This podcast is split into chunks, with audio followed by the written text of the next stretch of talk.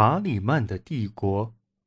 公元八百年的圣诞节当天，查理曼步入罗马圣彼得大教堂做弥撒，教皇为他戴上皇冠加冕。如此一来，查理曼进入教堂之时是法兰克国王，而不出教堂之时则已是西罗马皇帝。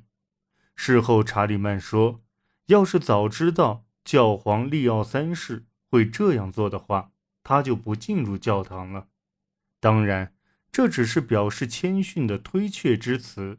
事实上，查理曼和他的幕僚们为了得到皇帝这一称号，已经努力了十年。到公元七百年，莫洛温王朝支离破碎，查理曼的先祖。最初在法兰西东北部和比利时建立起贵族王朝，占据了优势。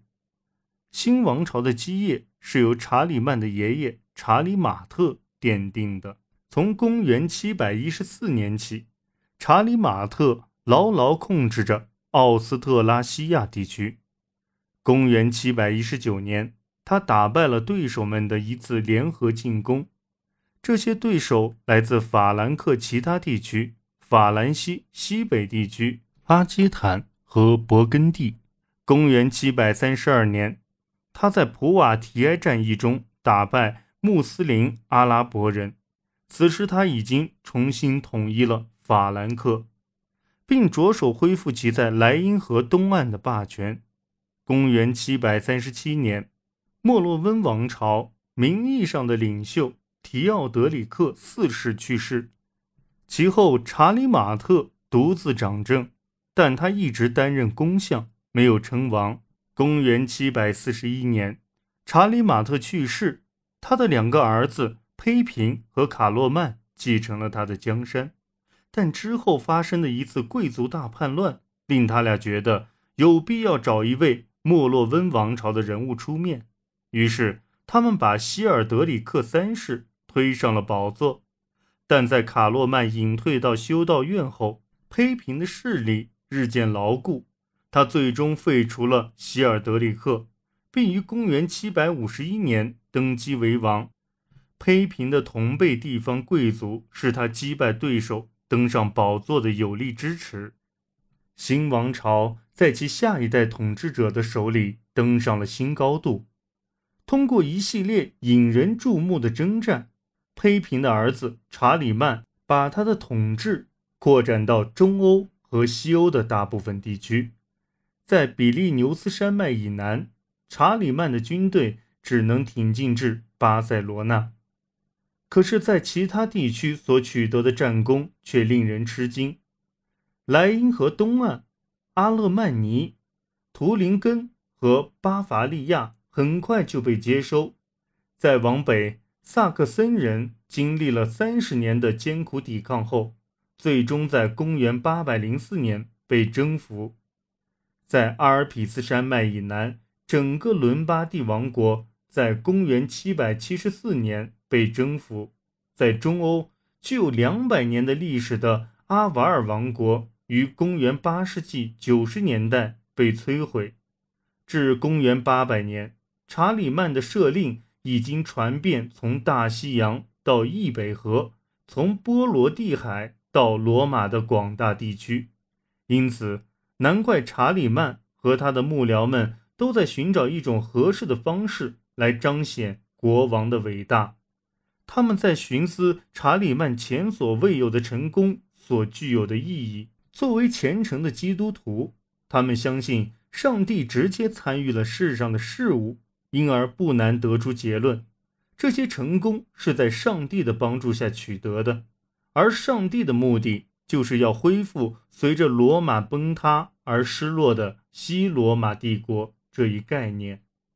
帝国这一字眼，并不仅仅意味着其统治规模要比一个王国大得多，而且在仍然有力的被保存在君士坦丁堡的罗马帝国意识形态中。